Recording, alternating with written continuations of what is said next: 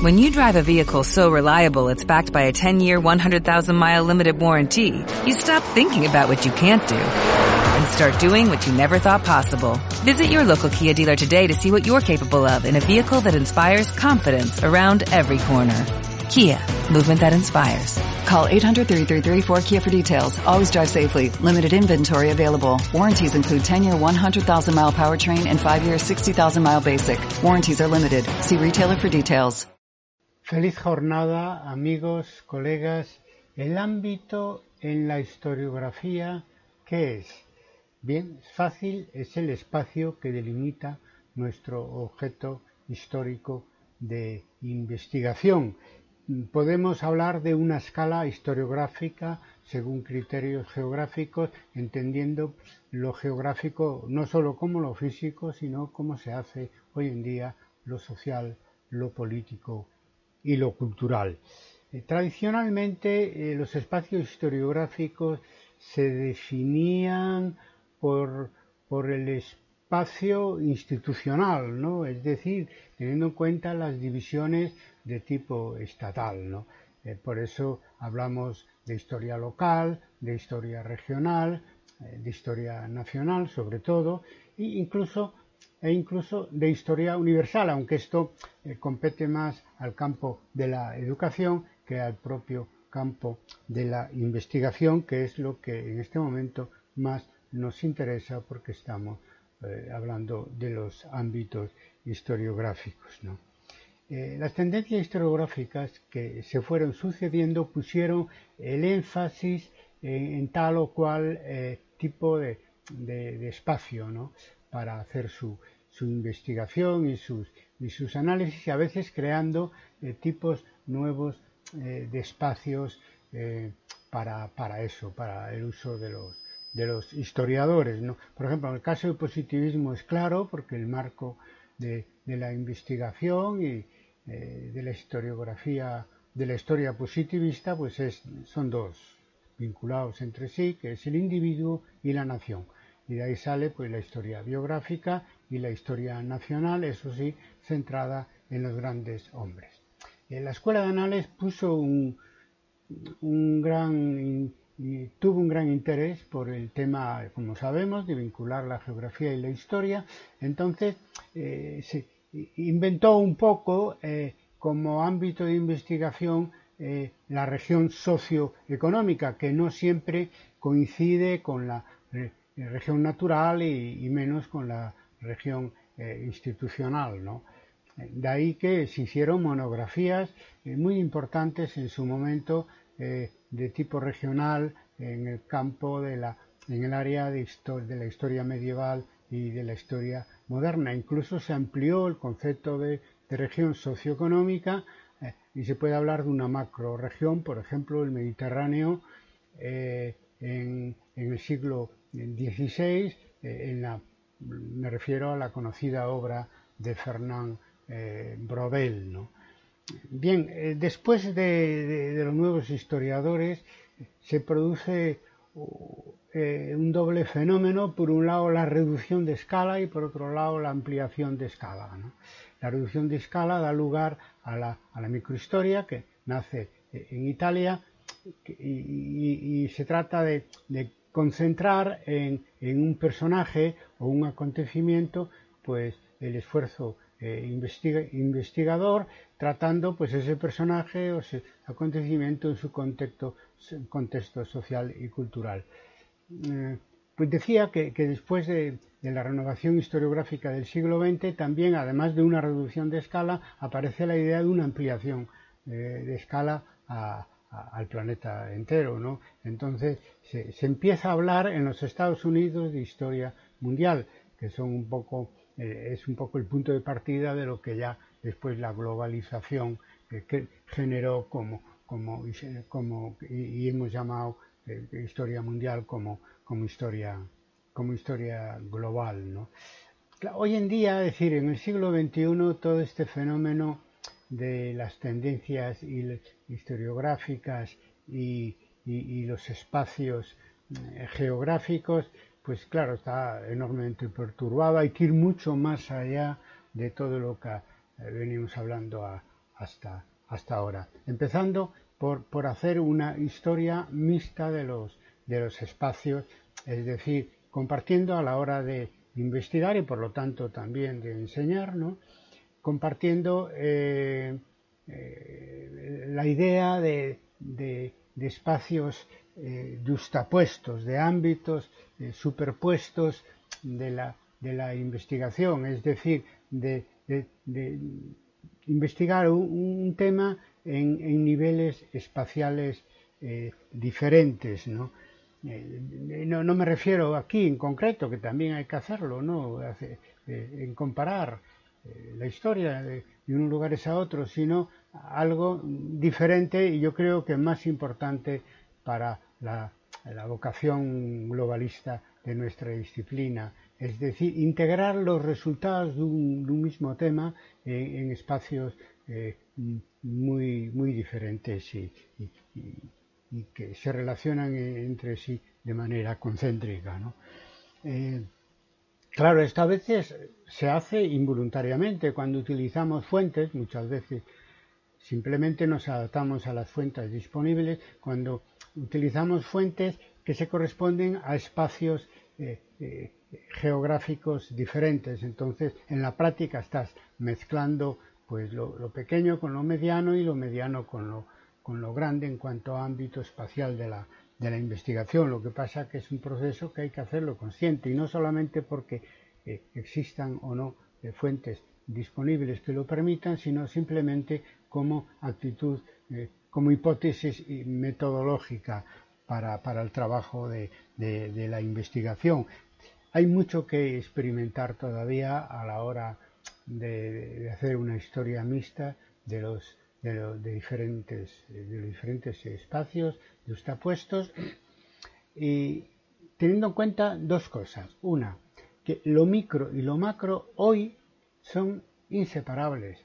Eh, no se puede hacer en rigor una, microhistoria que no tenga en cuenta el ámbito global y no se puede, por otro lado, hacer una investigación de ámbito global que no tenga en cuenta lo que pasa con las personas, es decir, en los ámbitos eh, más, más reducido. Y pues a la hora de experimentar una historia mixta de los espacios, lo que hay que tener en cuenta también es que eh, hemos que no se puede obviar el ámbito nacional en la época de la globalización, justamente porque ésta genera un, retorno a las identidades, concretamente a las identidades eh, nacionales, por lo tanto, hay que incluir en la ecuación el ámbito eh, nacional. Claro, eso en cada caso concreto hay que dosificar uno u otro o varios eh, tipos de espacios que nos puedan, que puedan permitir que llegue a buen puerto el,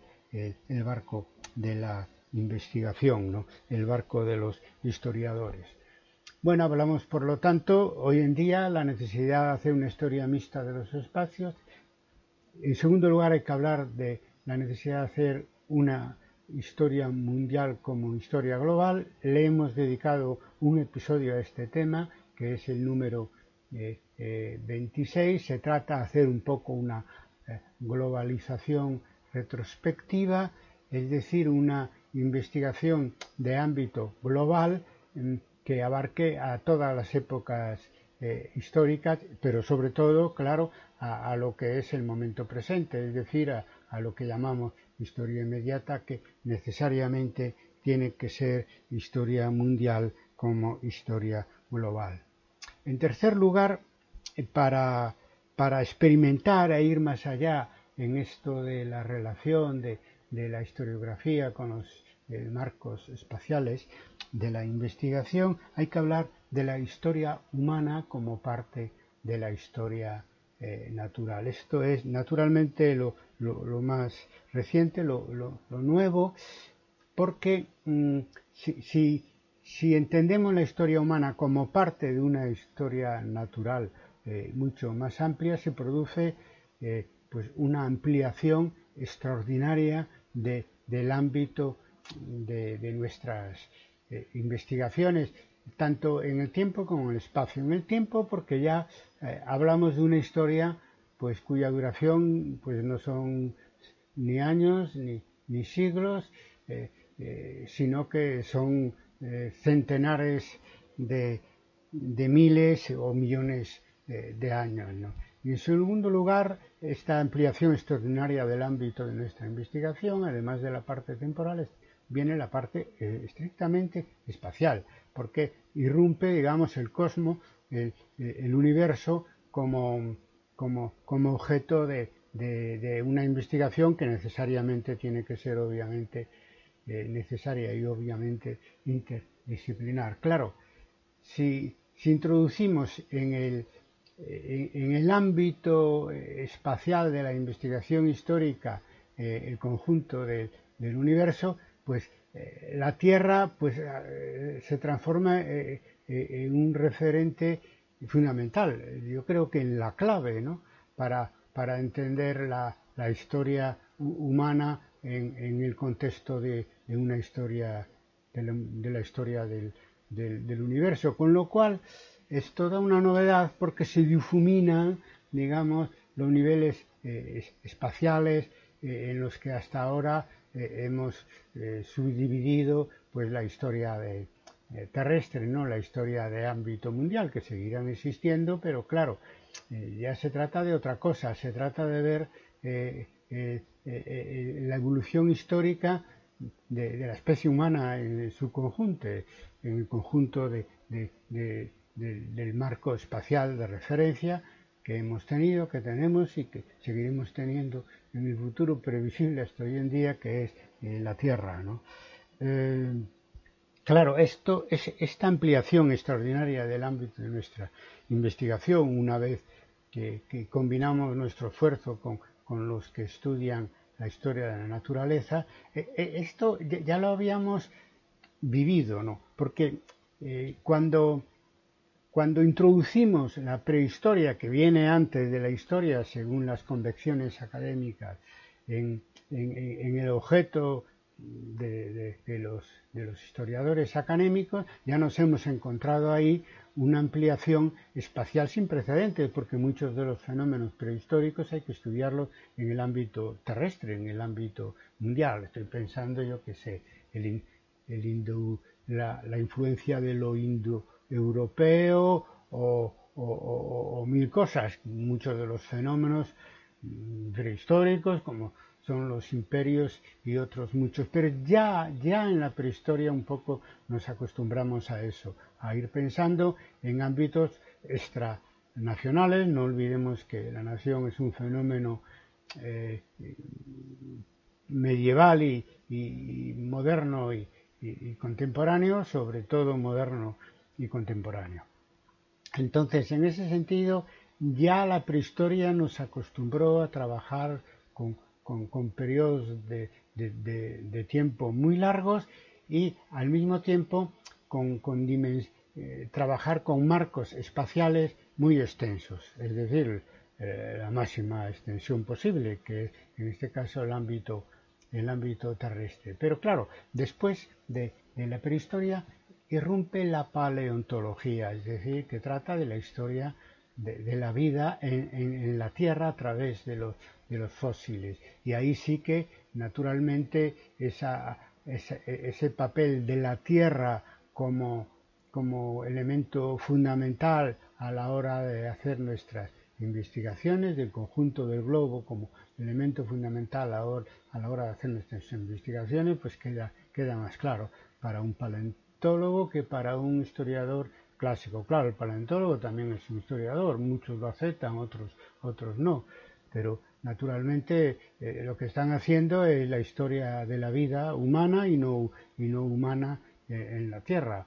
Pues bueno, la diferencia es eh, el, arco temporal en el que ellos trabajan y en el que trabajamos los historiadores, pero estamos por juntar ambas cosas porque partimos de la base que la historia humana y la historia natural están eh, inevitablemente eh, vinculadas y, una no se explica eh, sin la otra. Bueno, voy, voy a decirlo mejor, es decir, la historia humana no se explica sin la historia de, la, naturaleza. ¿no?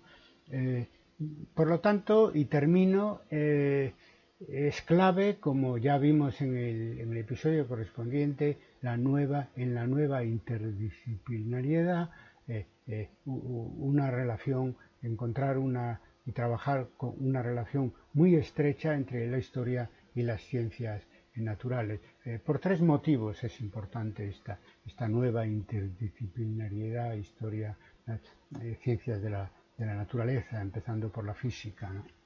Y el primer motivo es que renovamos nuestra relación con la, con, la física, que es fundamental para poder actualizar nuestro concepto de la historia como ciencia. En segundo lugar, porque introducimos, ampliando eh, el, espacio, eh, el ámbito de, nuestro trabajo, introducimos la física del cosmos y, que, la, la, parte que nos interesa de la, física de la cosmología. Nosotros, naturalmente, es, Einstein ¿no? y su teoría de la relatividad, porque ya ves, es lo más cercano a la hora de reflexionar sobre el, carácter científico de, nuestra disciplina que nos podemos encontrar. Por ejemplo, Einstein pues, nos, nos, convence de, que el, espacio y el tiempo es un continuo, ¿no? que, que la percepción del tiempo eh, depende del, del, observador, ¿no? Eh,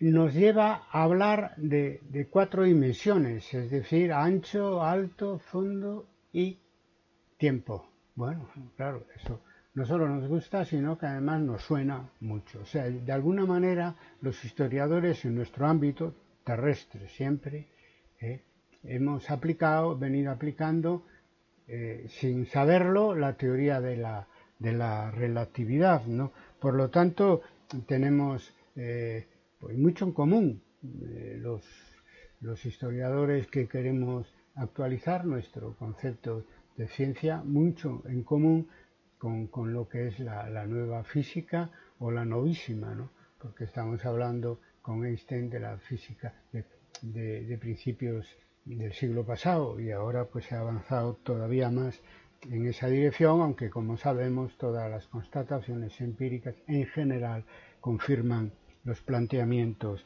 teóricos de, de, Einstein. Porque claro, el espacio-tiempo es el medio natural en el que se mueve el historiador así, tratado con guion entre las dos palabras.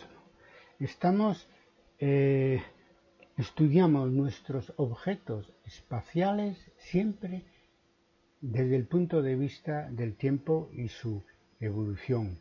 Eh, combinamos siempre en nuestras investigaciones, incluso en las más pedestres, el espacio y el tiempo. Sabemos que cada nivel espacial tiene su tempo, su velocidad, como dicen los los italianos que condiciona al resto de la historia. Yo qué sé, por ejemplo, el tiempo lento en el mundo rural y, el, tiempo rápido del mundo urbano para el periodo eh, moderno y, contemporáneo. Sabemos de todas estas cosas y sabemos que además eh, eh, en el momento actual, visto desde un ángulo de historia inmediata, el espacio-tiempo global lo condiciona todo. La economía, la comunicación, la academia y la pandemia. Y aquí me quedo por el, en el día de hoy. El próximo episodio será sobre historia y academia hoy. Nada más, sed buenos y que la historia os acompañe.